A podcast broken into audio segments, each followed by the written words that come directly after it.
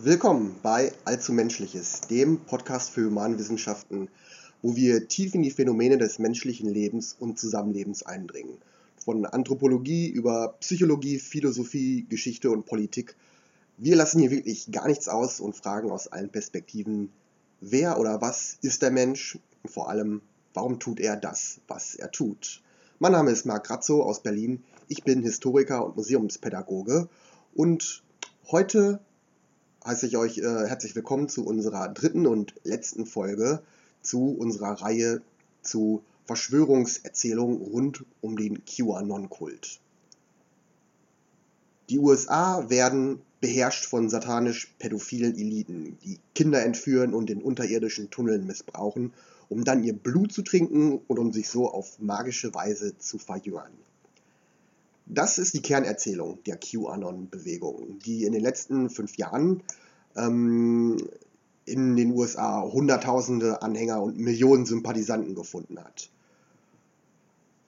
In unserer ersten Folge haben wir erstmal festgestellt, dass diese Legende von kinderschändenden, kannibalischen Satansekten auf die mittelalterliche Inquisition zurückgeht. Und in der zweiten Folge haben wir uns damit beschäftigt, wie diese Legende vor 30 Jahren in den 1980ern in den USA wieder aufgetaucht ist und dort zur sogenannten Satanic Panic geführt hat. So einer Massenhysterie um ein angebliches geheimes Satanistennetzwerk, das Kindertagesstätten infiltrieren würde, um Zugriff auf Kinder zu bekommen und sie dann in perversen Ritualen zu misshandeln. Und dann haben wir zwei Sachen festgestellt. Erstens nämlich, dass die Satanic Panic ähm, der Vorläufer der QAnon-Ideologie war, dass die Mehrheit der heutigen QAnon-Anhänger ältere Amerikaner sind, die in ihrer Jugend durch diese Gerüchteküche der Satanic Panic geprägt worden sind. Andererseits haben wir aber auch einen wesentlichen Unterschied erkannt. Nämlich in den 80er Jahren richtete sich der Satanistenverdacht eigentlich gegen jedermann. Also Grundidee dieser ganzen Paranoia war, dass eigentlich jeder, Kindergärtner, der Lehrer, der Zahnarzt, ein ganz normaler Nachbar. Einfach jeder könnte rein theoretisch ein Satanist sein. QAnon hingegen wendet diesen Satanistenverdacht nicht mehr gegen jedermann, sondern vor allem in allererster Linie gegen die liberalen Machteliten in Politik und Kultur. Vor allem in Washington und Hollywood, gegen hohe Demokraten, liberale Millionäre, die Clintons, Bill Gates oder den Finanzinvestor George Soros. Und damit finden wir ein Element, das nicht direkt auf die Satanic Panic zurückgeht, sondern das seine Wurzeln in einer sehr viel allgemeineren US-amerikanischen Ideologietradition hat. Nämlich im amerikanischen Konservatismus, ganz besonders aber im Rechtsextremismus, nämlich der von mir sogenannten Anti-Eliten-Paranoia. Der Vorstellung, dass die liberalen politischen Machteliten, vor allem an der Ostküste, Teil einer geheimen Verschwörung sind, deren Ziel die Zerstörung des wirklichen alten Amerikas ist. Und mit diesem Strang der QAnon-Ideologie werden wir uns heute in der letzten Folge beschäftigen, sie auf ihre geschichtlichen Wurzeln zurückverfolgen und dann sehen, wie sie sich im Nachhinein mit der Satanismus-Mythologie verbunden hat. In diesem Sinne, viel Spaß und gute Unterhaltung.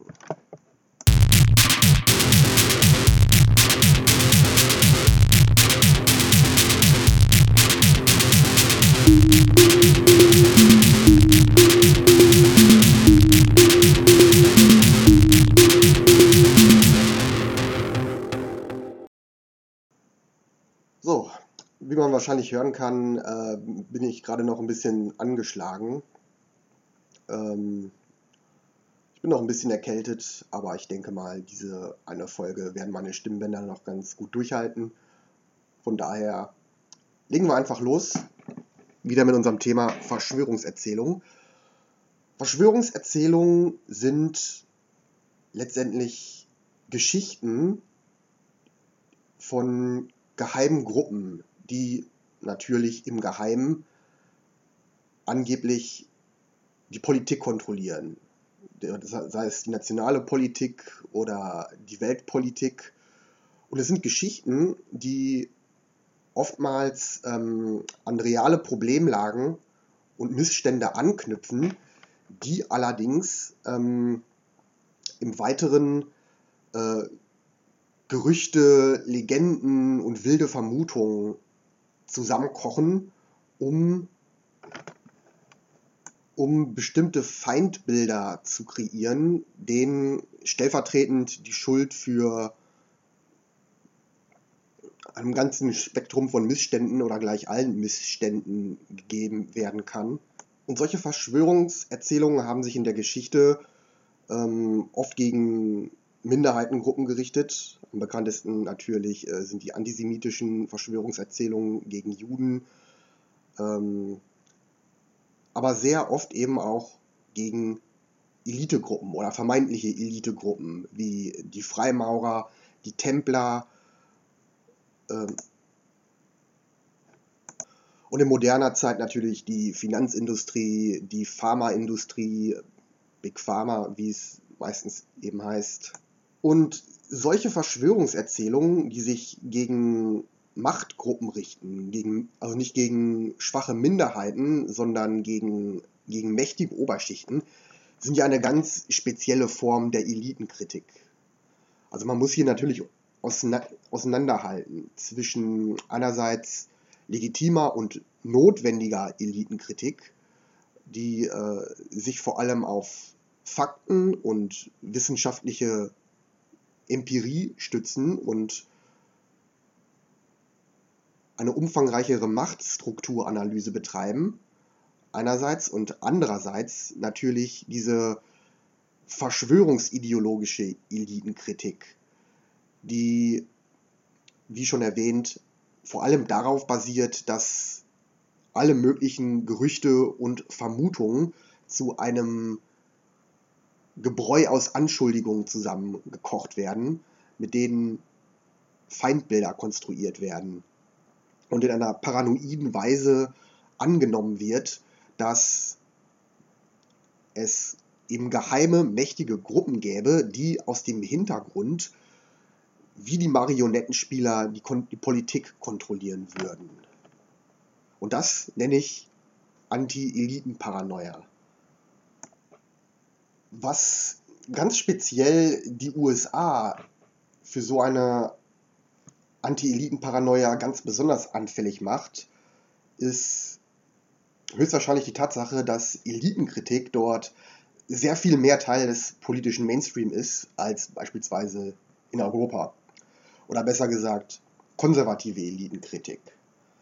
Also Elitenkritik, die von links kommt, stellt ja meistens Herrschafts- und wirtschaftliche Ausbeutungsverhältnisse in Frage. Konservative Elitenkritik dagegen ähm, stellt meistens kulturelle Aspekte in den Vordergrund. Es gibt da diesen Vorwurf, ne, dass äh, die Eliten wären kulturell und moralisch von der Mehrheit des einfachen Volkes entfremdet und könnten das Volk daher nicht repräsentieren, sondern nur bevormunden oder regelrecht umerziehen. Das sind ja Ideen und Motive, die wir natürlich auch in Europa kennen, in Deutschland zum Beispiel auch ähm, aus, von einer, aus dem rechtspopulistischen Lager wie der AfD zum Beispiel. In den USA ist das allerdings noch sehr viel stärker verbreitet als in Europa. Und eine Kernursache davon für diesen Unterschied ist natürlich unter anderem die außergewöhnliche Größe dieses Landes, das sich wirklich über tausende Kilometer vom, Atlantik zum Pazifik erstreckt. Es gibt da einerseits natürlich ähm, in den Küstengebieten im Westen und Osten, also dort sind die politischen, wirtschaftlichen und kulturellen Zentren sehr dicht konzentriert, wie äh, natürlich äh, New York, Los Angeles, Philadelphia, Boston und so weiter. Und diese Küstengebiete dominieren die Gesamtnaz das gesamtnationale öffentliche Leben überproportional stark. Dann gibt es andererseits wiederum das Binnenland der USA, also die Südstaaten, den mittleren Westen, die Mountain States rund um die Rockies, Und im Gegensatz zu den weltoffeneren und eher multikulturellen Küstengebieten verkörpern diese stärker weiß geprägten Bindstaaten ganz besonders das konservative Ethos der USA. Und es gibt dort ein weit verbreitetes Gefühl der Zurücksetzung gegenüber den Küstenmetropolen. Und gleichzeitig hat man aber eben auch den Anspruch, das wirkliche Amerika zu verkörpern. Und in dieser Mischung aus Zurücksetzungsgefühl und Überlegenheitsanspruchs liegt ein Aggressionspotenzial verborgen. Und dieser Konflikt geht sehr weit in, der amerikanischen, in die amerikanische Geschichte zurück. Das lässt sich im Grunde genommen schon bis in die Zeit der amerikanischen Revolution zurückverfolgen. Der Revolution von 1983. 1783. Damals lebten fast die Hälfte der Kolonisten in Gebieten, die ähm, erst vor kurzem besiedelt worden sind. Das heißt, die das Land unter sehr harten Bedingungen erschlossen haben, unter sehr harten Lebensbedingungen gelitten haben, die dabei dann aber auch zunehmend empfänglich waren für ein fundamentalistisches Christentum. Ähm, das sehr viele verschiedene Formen von religiöser Ekstase einschloss, aber auch von Endzeiterwartungen an ein kommendes Gottesreich Israel in der neuen Welt. Und demgegenüber standen die Verfassungsväter, die vor allem ja die aufgeklärten Bildungseliten in den Altkolonien an der Ostküste repräsentiert haben. Und diese Gründerväter haben sehr stark auf die angebliche mangelnde Reife äh, der einfachen Amerikaner zurückgeblickt, in einer sehr aristokratischen Manier im Grunde genommen. Und so betrachteten die, also die konservativen Inländer, fingen dann irgendwann an, die Küsteneliten eigentlich genau so zu betrachten, wie die Revolutionsbewegung zuvor Großbritannien betracht, betrachtet hatte. Also als eine weit entfernte Macht, die äh, über Menschen bestimmen wollte, die sie nicht im geringsten kennt. Und dieses konservative Feindbild von einer liberalen Küstenelite hat sich bis heute gehalten. Und ist es seitdem auch äh, seither in zahlreichen äh, politischen Protestbewegungen in den USA aufgetaucht. Es gab da die christlich-evangelikalen ähm, Erweckungsbewegungen der äh, 1840er zum Beispiel, in denen die weißen Bewohner im Inland ähm, eigentlich erstmals zu einer richtigen Teilnahme an den gesamtnationalen Wahlen mobilisiert worden sind. Also vorher waren, war die amerikanische Politik noch eine sehr elitäre, oligarchische und aristokratische Angelegenheit. Und die amerikanische Massendemokratie, wie wir sie heute kennen, ist eigentlich in den 1840ern entstanden. Ähm, in dieser Jacksonian-Ära.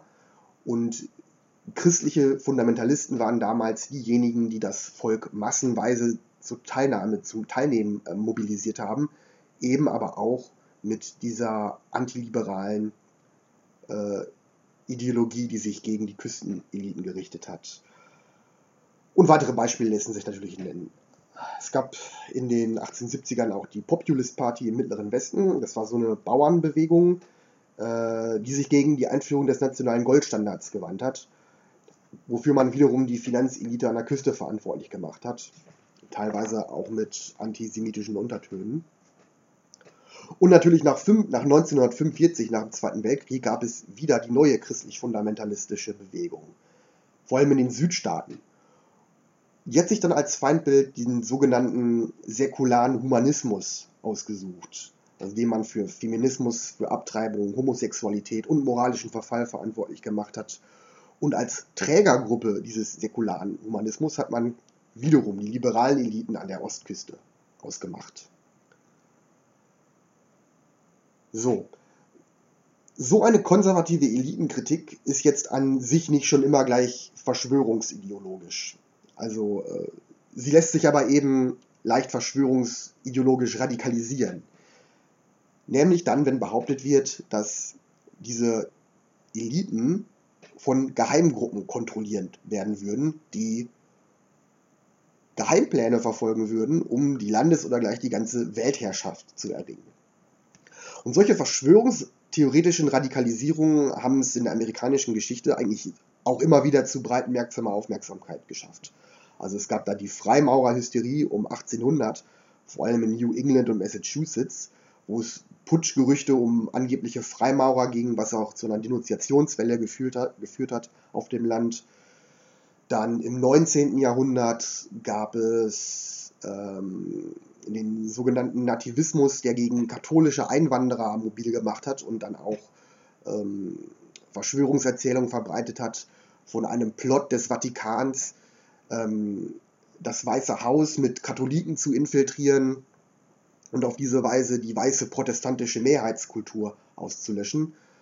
Äh, also ein gutes Beispiel ist Samuel Morse, also der äh, Erfinder des Telegraphen, der hat 1895, nein 1835 so ein, ein Buch veröffentlicht, wo er so eine antipapistische, antipäpstliche Verschwörungserzählung äh, richtig breit äh, entfaltet hat und äh, berichtet hat von katholischen Netzwerken, die das Weiße Haus kontrollieren. Also sehr interessant. Und na klar, der McCarthyismus eigentlich das, äh, der bekannteste Fall in den 50er Jahren.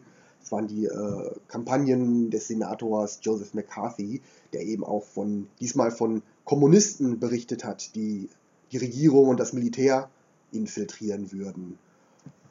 Und für diesen Politikstil ähm, ist auch Begriff geprägt worden. Also Richard, Richard, Richard Hofstetter, so spricht man richtig aus. Richard Hofstetter hat 1964 ähm, ein Essay geschrieben ähm, mit dem Titel The Paranoid Style in American Politics, wo er also diesen paranoiden Stil amerikanischer Politik analysiert und beschreibt und historisch zurückverfolgt. Und Hofstetter führt, also erklärt, dass dieser paranoide, dieser paranoide Stil, dass der nicht unbedingt nur Teil der Rechten ist, das lässt sich auch auf der linken und liberalen Seite finden. Zum Beispiel gab es vom amerikanischen Bürgerkrieg, gab es ähm, unter Sklavereigegnern, den Abolitionisten, gab es Gerüchte um eine Sklavenhalterverschwörung, die Washington kontrollieren würde. Oder im Ersten Weltkrieg gab es die Theorie, dass die Schießpulverfabrikanten das Land in den Ersten Weltkrieg getrieben hätten. Beliebig viele weitere Beispiele würden sich zitieren lassen.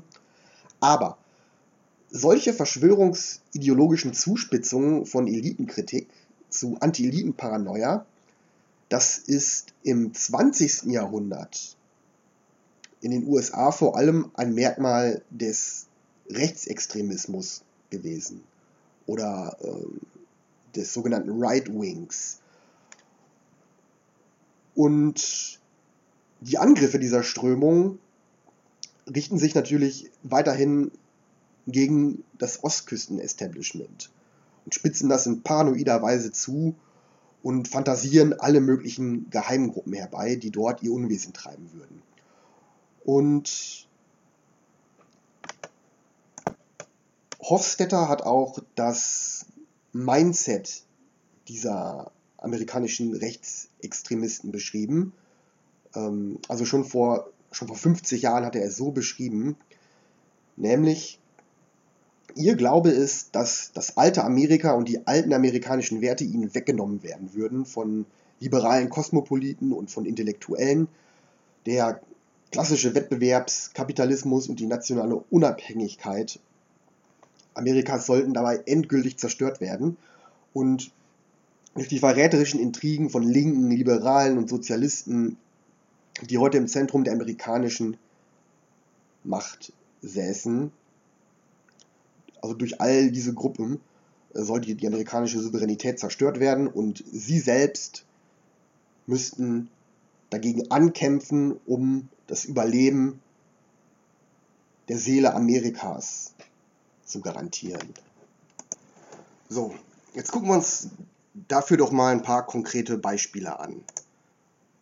Ganz besonders interessant finde ich ja diese sogenannte John Birch Society, die 1958 gegründet worden ist, also in Indianapolis in Wisconsin, benannt nach John Birch. Das war ein amerikanischer Geheimdienstmitarbeiter, der von chinesischen Kommunisten ermordet worden ist und von dieser Society als erstes amerikanisches Opfer im Kalten Krieg angesehen wurde. Diese John Birch Society war also ähm, eine Organisation von extrem militanten Antikommunisten, die den, also an sich schon ziemlich äh, paranoiden und extremen Antikommunismus der 1950er Jahre nochmal extrem auf die Spitze getrieben haben und ihn gegen die amerikanische Regierung selbst wandten. Also ihrer Meinung nach war fast die gesamte US-Regierung von Kommunisten kontrolliert, was der Sowjetunion zur Atombombe verholfen hätte, was verantwortlich gewesen sei für Amerikas Misserfolge in China und Korea damals. Man bezichtigte selbst halt Präsidenten wie Harry Truman und Eisenhower Werkzeuge einer internationalen kommunistischen Verschwörung zu sein. Teil dieser kommunistischen Verschwörung ähm, wäre auch die UNO gewesen, die Vereinten Nationen, die das Ziel haben, haben würden, eine sozialistische Weltregierung aufzubauen. Und darauf hat auch die erste öffentliche Aktion der John Birch Society von 1959 abgespielt. Man hat nämlich so eine Kampagne gestartet mit dem Titel Get Out, also Get Out of the United Nations, was immerhin dazu geführt hat, dass äh, United Airlines damals den UN-Schriftzug von seinen Flugzeugen entfernt hat. Aber diese, diese militante, diese militant antikommunistische Organisation war dann äh, Ende der 50er, Anfang der 60er auf dem Höhepunkt ihres Einflusses. Und sie soll so 60.000 Mitglieder gehabt haben, war so als Graswurzelbewegung organisiert, hatte überall in den USA äh, Lesezirkel gegründet und hat mit Briefkampagnen und Tarnorganisationen versucht, die amerikanische Politik zu beeinflussen. 1964 hat sie dann ähm, den damaligen republikanischen Präsidentschaftskandidaten Barry Goldwater unterstützt, der auch schon äh, ziemlich extremer Rechtsaußen war und auch als, als Vorläufer von Donald Trump gilt im Nachhinein. Jedenfalls, sie verbreiteten eine Vielzahl von Verschwörungslegenden. Also, dass der internationale Kommunismus Teil von einer Freimaurerverschwörung sei, die schon die französische Revolution angezettelt hätte, die hinter dem kommunistischen Manifest und hinter der Oktoberrevolution und hinter dem Zweiten Weltkrieg gestanden hätte. Amerikanische Regierungsbeamte seien von sowjetischen Diensten durch Gehirnwäsche umgedreht worden, um äh, ja, in Washington eine sozialistische, eine sozialistische Zentralregierung aufzubauen, die das alte Amerika vernichten sollte. Und wildeste Geschichten ähm, über an Krebs gestorbene republikanische Abgeordnete, die angeblich mit Radium ermordet worden seien oder in Mexiko wären 60.000 chinesische Soldaten stationiert, die nur auf den Befehl warten würden, um in San Diego einzumarschieren. Und, und, und. Und von all diesen Wust an Ideen war besonders erfolgreich aber eben die äh, Idee, dass die UNO eine sozialistische Weltregierung errichten wollte, um die Souveränität der USA abzuschaffen. Natürlich ähm, im Bündnis mit den liberalen Ostküsteneliten. Diese Idee ist paradoxerweise erst nach dem Ende des Kalten Krieges so richtig erfolgreich geworden. Äh,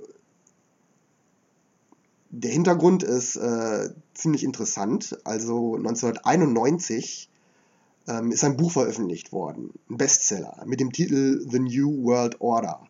Autor war ähm, ein gewisser Pat Robertson, der in den 80er Jahren war der einer der wichtigsten Politiker ähm, der christlichen Rechten und hatte 1988 äh, sich auch für die Kandidatur äh, zum ähm, republikanischen Präsidentschaftsanwärter, also ist er als Kandidat aufgetreten, ist dann gegen äh, George Bush Senior unterlegen.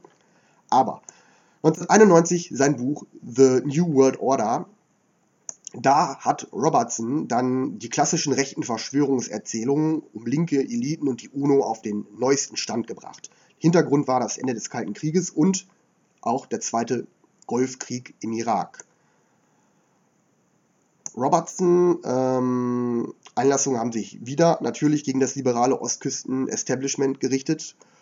Und äh, in gut, er hat in guter alter Tradition dieser beliebten Freimaurertheorien behauptet, dass Illuminaten, Linke, Anhänger der New Age-Bewegung hätten sich alle verschworen, um den christlichen Glauben zu vernichten und die Welt unter die Herrschaft Luzifers zu bringen. Und zu diesem Zweck würde man hinter dem Schirm der Vereinten Nationen eine Weltregierung mit einer Weltarmee und einer Weltwirtschaft anstreben, die ähm, von einem Rat, die einem Rat von zwölf Getreuen unterstehen würde. Und der Golfkrieg damals, 91, ähm, der ja unter dem Schirm der UNO geführt worden sei, der sei laut äh, Robertsons Auslassung sei der geführt worden, um weltweit das Image der UNO aufzubessern und so ihre weltweite Machtübernahme vorzubereiten, damit sie natürlich ihre antichristlichen Ziele durchführen kann. Robertson hat dann auch eine kommende Weltwirtschaftskrise ähm, eine kommende Wirtschaftskrise ähm, vorausgesehen, durch die die USA gezwungen werden würden, ihre Souveränität an die UNO zu übertragen. Und diese würden dann einen sozialistischen Weltpräsidenten installieren, der die Welt nach den Grundsätzen einer säkularen Humanitätsreligion regieren und das wahre Christentum vernichten würde. Und dieses Buch war ein Bestseller.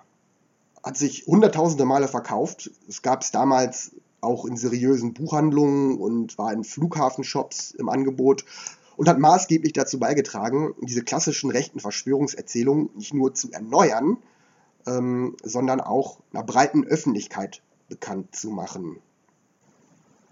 Und das wirkte sich zwei Jahre später fatal aus.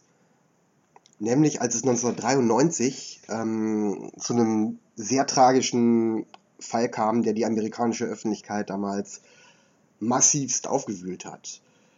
Nämlich die Belagerung in der texanischen Stadt Waco, bei der die äh, Bundespolizei wochenlang die Mitglieder einer christlich-fundamentalistischen Sekte belagert hatte, die sich in einem alten Lagerhaus verschanzt hatten.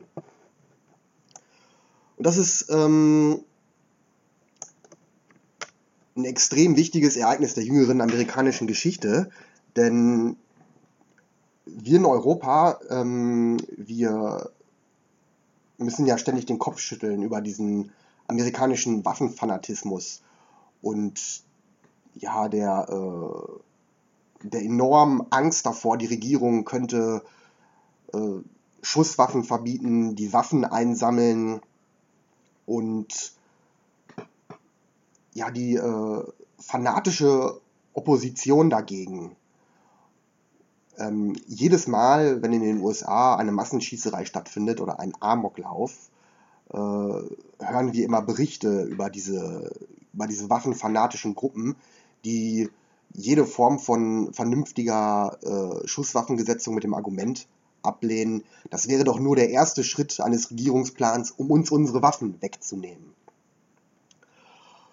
Und ähm, diese, diese Ideologie hat ihren Ursprung tatsächlich ähm, größtenteils in der öffentlichen Reaktion auf das sogenannte Waco-Massaker. Also ähm, es gab, wie gesagt, diese Belagerung äh, dieser Sekte in der Kleinstadt auf einem Gelände, wo ein Lagerhaus stand, in dem die Sekte gemeinsam gelebt hatte. Ungefähr mit 100 Mitgliedern. Und sie hatten eine äh, große Zahl automatischer Waffen gehortet. Allerdings nur, um damit zu handeln und so den Unterhalt, den Lebensunterhalt dieser Kommune zu finanzieren. Das ETF die ähm, bundesstaatliche Schusswaffenbehörde hat diesen Handel aber als illegal eingestuft und ähm, ist dann im Frühjahr 1993 mit einer größeren Zahl von Bundesbeamten dort aufmarschiert, um die Waffen zu beschlagnahmen. Und dabei kam es zu einer Schießerei mit den Einsatzkräften. In Folge haben sich die Sektenmitglieder ähm, im Gebäude verschanzt unter der Führung äh, ihres Anführers äh, David Koresh, wie er sich genannt hat. Ähm, das war so ein Künstlername, also er hat sich als, als einen wiedergeborenen Propheten gesehen.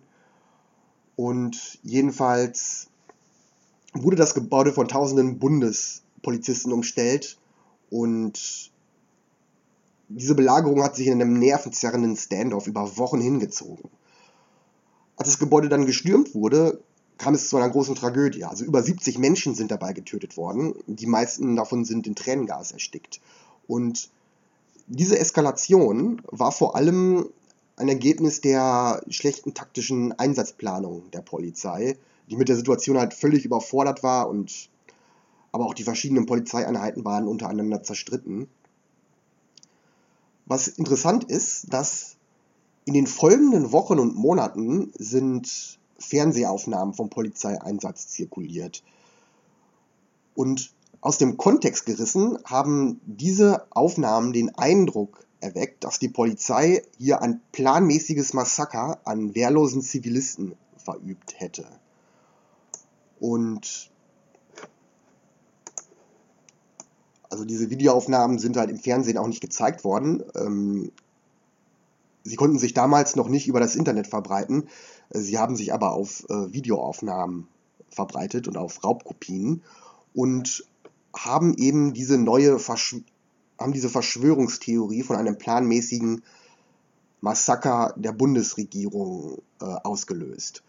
Und das hat sich sehr schnell vermischt mit diesen, mit diesen bereits etablierten rechtsextremen Verschwörungserzählungen um eine UN-kontrollierte liberale Bundesregierung, die gegen Christen und Waffenbesitzer vorgeht.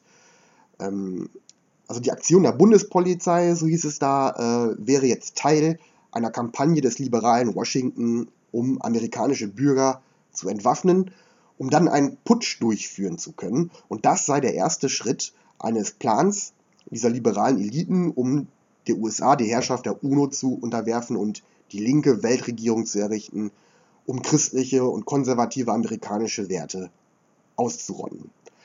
Angeheizt wurden diese Gerüchte auch nochmal dadurch, dass ähm, also die demokratische Clinton-Regierung hat um dieselbe Zeit tatsächlich einige äh, Verschärfungen der Waffensätze, Waffengesetze durchgesetzt, die äh, nach europäischen Maßstäben natürlich vollkommen minimal waren, aber ähm, für die für die Waffenlobby äh, genug waren, um ein Schrecke, Schreckgespenst einer ähm, so ein Schreckgespenst an die Wand zu malen von einer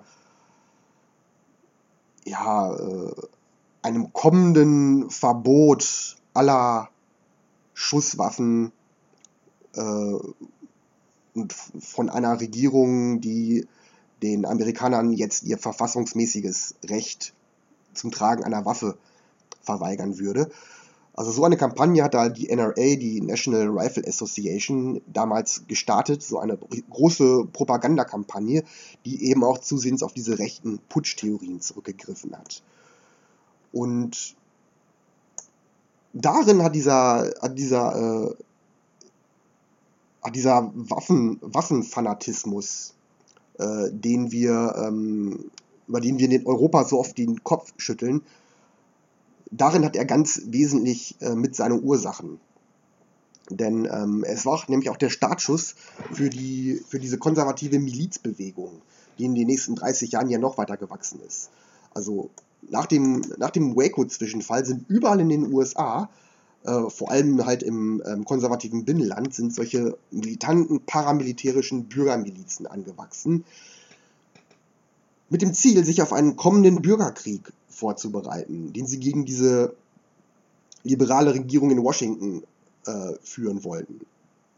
Ein Teil des Ganzen war natürlich halt auch dann in den 90ern gab es halt ähm, immer wieder Sichtungen von irgendwelchen rätselhaften schwarzen Hubschraubern, die man dann als Spionagemaschinen der UNO gedeutet hat, die die kommende Invasion vorbereiten würde.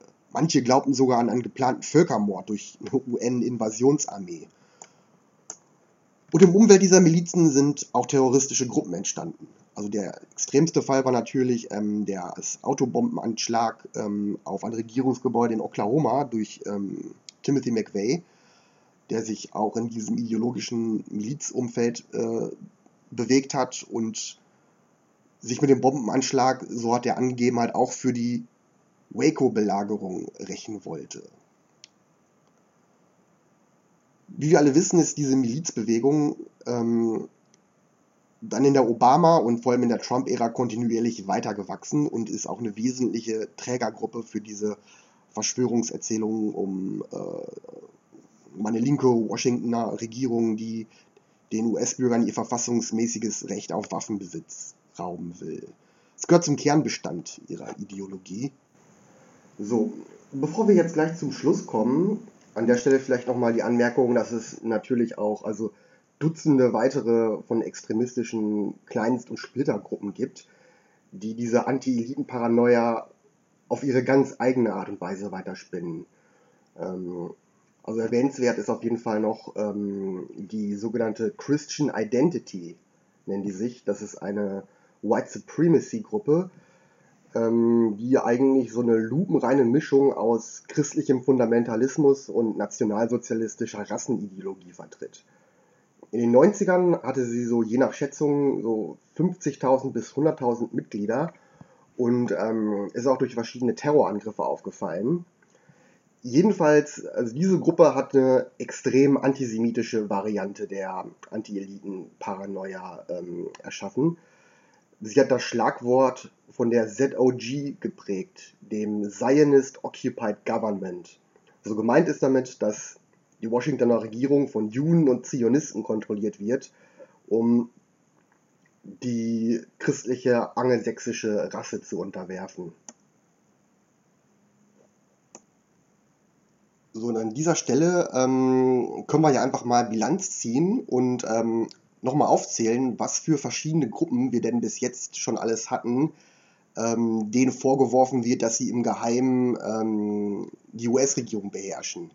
Also wir hatten Freimaurer, Katholiken, Kommunisten, UNO-Funktionäre, Juden und jetzt am Ende natürlich Satanisten.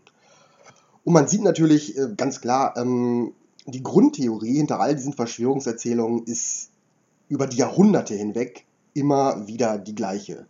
Nämlich, dass die Eliten an der Ostküste und in Washington von einer geheimen Gruppe kontrolliert werden und die amerikanische Bevölkerung unterwerfen und beherrschen wollen. Was aber immer wechselt, je nach Zeit und je nach Gruppe, äh, je, nach, je nach Zeit und je nach Strömung, das ist die konkrete Gruppe, der vorgeworfen wird, dass sie die Kontrolle ausübt. Und das können über Katholiken zu Kommunisten oder Juden eigentlich alle sein. Und mit QAnon sind es nun Satanisten. Und daran sieht man natürlich, QAnon ist genau das, was eigentlich alle Verschwörungserzählungen sind, nämlich eine Patchwork-Ideologie, die verschiedene Motive miteinander kombiniert, die vorher eigentlich getrennt aufgetreten sind.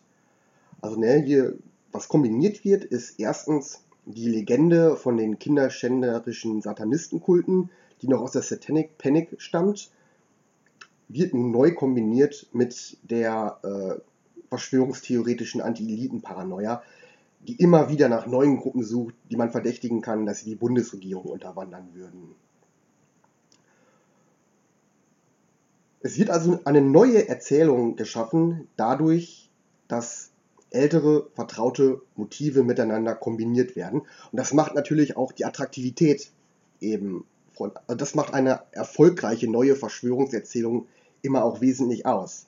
Nämlich einerseits, dass sie an längst etablierte ideologische Motive anknüpft und so sehr schnell Vertrautheit und Glaubwürdigkeit erzeugen kann, dass sie aber gleichzeitig eben auch den Reiz des Neuen bedienen kann. Aber dieser außergewöhnliche Erfolg von QAnon, der verdankt sich natürlich auch noch anderen Faktoren. Also erstens äh, natürlich ähm, dem Social-Media-Zeitalter, wo Algorithmen die User ständig immer wieder ähm, mit neuen verschwörungsideologischen Inhalten bombardieren und so dass man so dass viele User regelrecht in diesem Zeug ertrinken und äh, teilweise gerade in der Pandemie auch ähm, tagelang wirklich vorm Rechner gesetzt haben und ununterbrochen verschwörungsideologische Inhalte konsumiert haben. Also manche ehemalige QAnon-Anhänger haben das wirklich so berichtet, dass man sich, äh, dass man tagelang wirklich dann äh, in der Pandemie am Computer gesessen hat und sich äh, durch die Vorschläge von Facebook und YouTube durchgeklickt hat, ähm, was der neueste verschwörungsideologische Gossip denn jetzt ist. Als nächstes natürlich dann die Tatsache, dass ähm, der ehemalige US-Präsident Donald Trump äh, QAnon direkt und indirekt auch unterstützt hat. Also er hat über 100 Mal äh, QAnon-Inhalte geretweetet ge und hat sich auch immer wieder geweigert, sich öffentlich davon zu distanzieren. Das lag natürlich ähm, an Trumps Neigung, bedingungslos jede noch so extreme Gruppierung zu unterstützen, die ihm gegenüber politisch loyal war. Ähm, hat dann aber im Umkehrschluss natürlich auch massiv die Annahme bestärkt, also dass die QAnon-Theorie wahr sein könnte. Also dass, dass Q tatsächlich ein Mitarbeiter Trumps wäre, der in seinem Auftrag handelt. Also Trumps persönliche Verantwortung für den Ausstieg dieses Kultes äh, ist ganz enorm. Und als drittes, ähm, klar, das ist eigentlich die, der ganz große Rahmen, der das alles erst wirklich möglich macht, ist natürlich die extreme Polarisierung der politischen Landschaft in den USA in Republikaner und Demokraten. Also eine, eine, eine extreme, hitzige Feindschaft zwischen beiden politischen Lagern, äh, die das Land eigentlich schon seit Jahren zu zerreißen droht und die aber in der Pandemiezeit und durch die Black Lives Matter-Proteste noch einmal zugenommen hat. Im Augenblick ist die Pandemie noch nicht vorbei, aber Donald Trump ist nicht mehr Präsident und aktuell scheint ähm, die QAnon-Bewegung ihren Höhepunkt überschritten zu haben. Aber wir werden demnächst noch sehen, wie sie sich weiterentwickeln wird und welche Spuren sie langfristig hinterlassen wird. Das war's dann für heute ähm, mit unserer dritten und letzten Folge über QAnon. Äh, ich bin Marc Razzo. Danke fürs Zuhören und bis zum nächsten Mal.